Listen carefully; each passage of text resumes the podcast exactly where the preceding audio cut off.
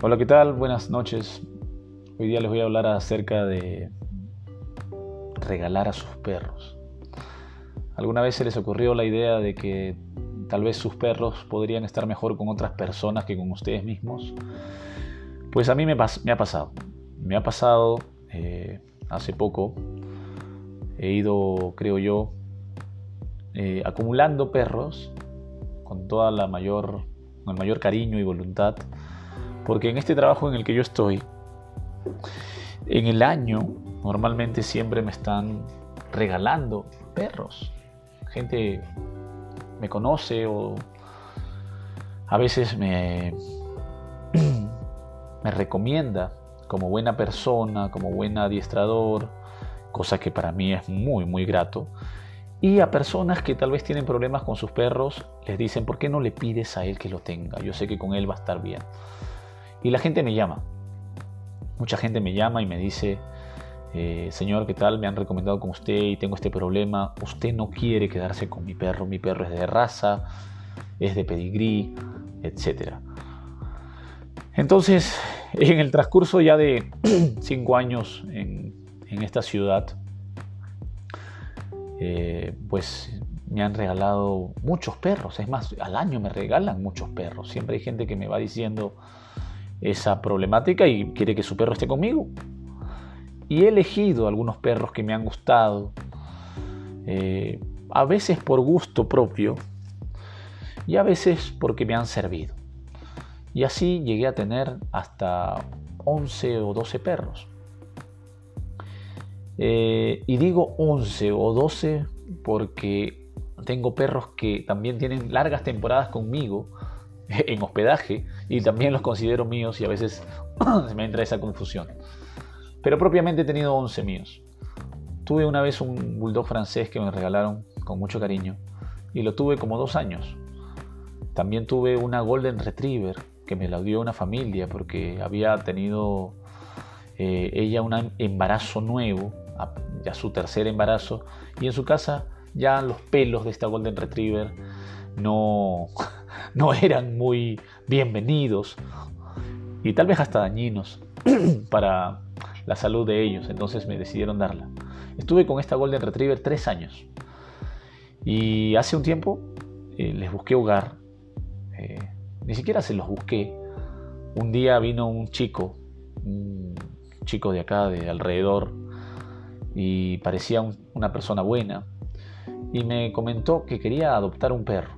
Yo tenía tres perros en adopción, tres perros adultos, que no eran míos, que no son míos, porque hasta ahora algunos de ellos están. Y él vino con todo el buen ánimo y me dijo, ¿tú tienes perros para adopción? Así de fácil fue su llamada y, concreta. Y yo le dije, sí, bueno, voy a ir a visitarte con mi esposa. Y en efecto vino con su esposa, nos presentamos, eh, una persona muy cordial él con ella, y le enseñé los dos perros que tenía, pero me mencionó que tenía, además de en su familia, dos niños, dos hijos.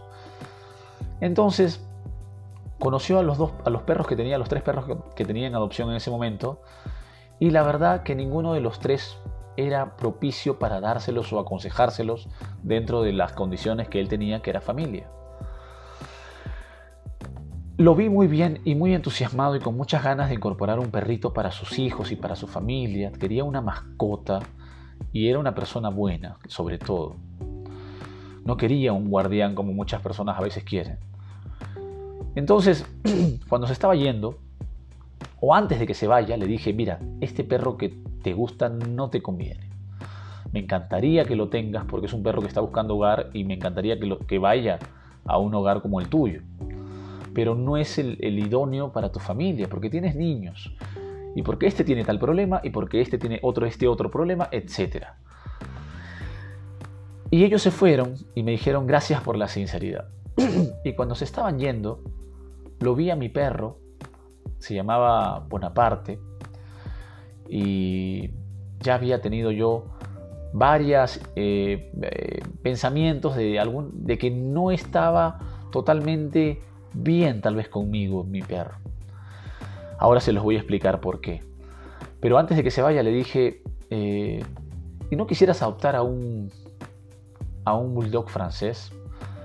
y me dijeron, ¿puedo verlo? Lo vieron, se enamoraron completamente de Bonaparte. Bonaparte es un perro que me ha acompañado incluso a salones de escuela para dar eh, clases, para poder dar un ejemplo. Es un perro que siempre estuvo con niños, súper dulce, eh, y, y se enamoraron inmediatamente. Ellos fueron los que finalmente lo adoptaron. Para mí con mucha pena y alegría a la vez. Bonaparte me acompañó muchísimo. Como les dije, como les, estoy mencionando, fue conmigo incluso a escuelas para, y los niños se enamoraban de él y de sus ronquidos. Porque esos perritos tienen esos, ronquidos muy tiernos de, cada vez que caminan. Y, y, Bonaparte era ese tipo de perro muy bien criado por mí, porque lo tuve desde chiquito, desde los tres meses. Y era un perro obediente, que sabía jugar, que tenía mucho control, pero tenía el talón de Aquiles de Bonaparte, era que tenía el clásico carácter de un bulldog. Porque así como, como los ven chiquitos, tiernos y hermosos, los bulldogs vienen de perros de presa. Y la mayoría, a veces, si es que no tienen buen control y buenas rutinas de ejercicio, pueden causar problemáticas incluso agresivas, que he tenido casos. Y Bonaparte no era la excepción. Bonaparte en mi local estaba contento, era mi perro, salía conmigo para todos lados en el auto, me acompañaba a clases, pero el mayor tiempo la pasaba con otros perros que vienen en tránsito para ser hospedados o entrenados. Y con perros a veces muy, muy de choque, por así decirlo, perros de carácter fuerte, él chocaba. Y a veces había tenido ya líos que para mí no me gustaba porque era como que un detrimento a la conducta que él tenía formada. En, conclusión, los perros no estaban mal conmigo. Ningún perro mío, porque los quiero, están mal. Es más, tienen un campo grande. Pero algo le faltaba una parte que yo, siendo una persona eh, separado, divorciado, eh, con mis hijas lejos, pues la familia que le podía otorgar era muy distinta a la que tal vez él necesitaba y merecía. Yo termino a las 10 o a veces a las 11 de trabajar y me levanto 5 y media y tengo que cumplir rutinas con los perros. Y a veces tengo que cumplir, eh, darles parte de mis tiempos de cariño a mis perros con rutinas muy cortitas porque son como, eran como 10 perros. Así que Bonaparte necesitaba una familia, necesitaba estar en una alfombra, necesitaba estar con niños, necesitaba ser el perro de alguien, el perro que alguien presuma en la calle, el perro de alguien que tenga una sola correa, el perro de alguien que lo engría, de una señora que llegue a su casa y de un papá que sea su compañero. Me dolió mucho, pero me tuve que desprender de él. ¿Alguna vez a ustedes les ha pasado eso de saber si sus perros realmente le están dando lo que ustedes creen, o perdón, lo que ellos necesitan como perros? Pues a veces hay que desprenderse.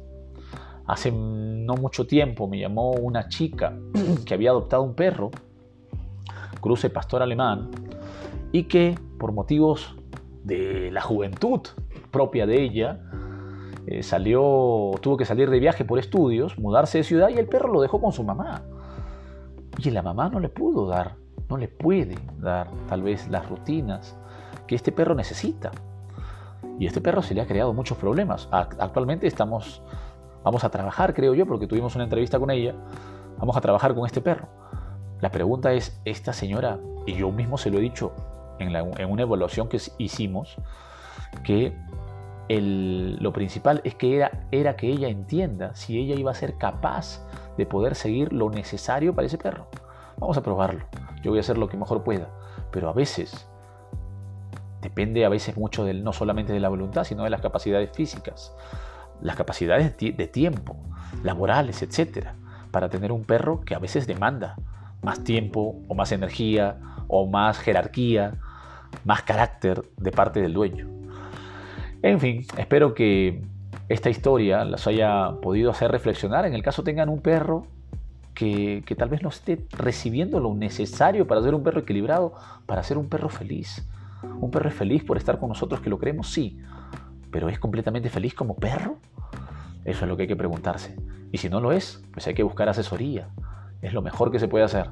Buscar asesoría con profesionales que te ayuden a saber qué es lo que puede hacer a tu perro un perro plenamente equilibrado, feliz y perro. Buenas noches, gracias por los, estos 10 minutos que me han dado. Un abrazo a todos.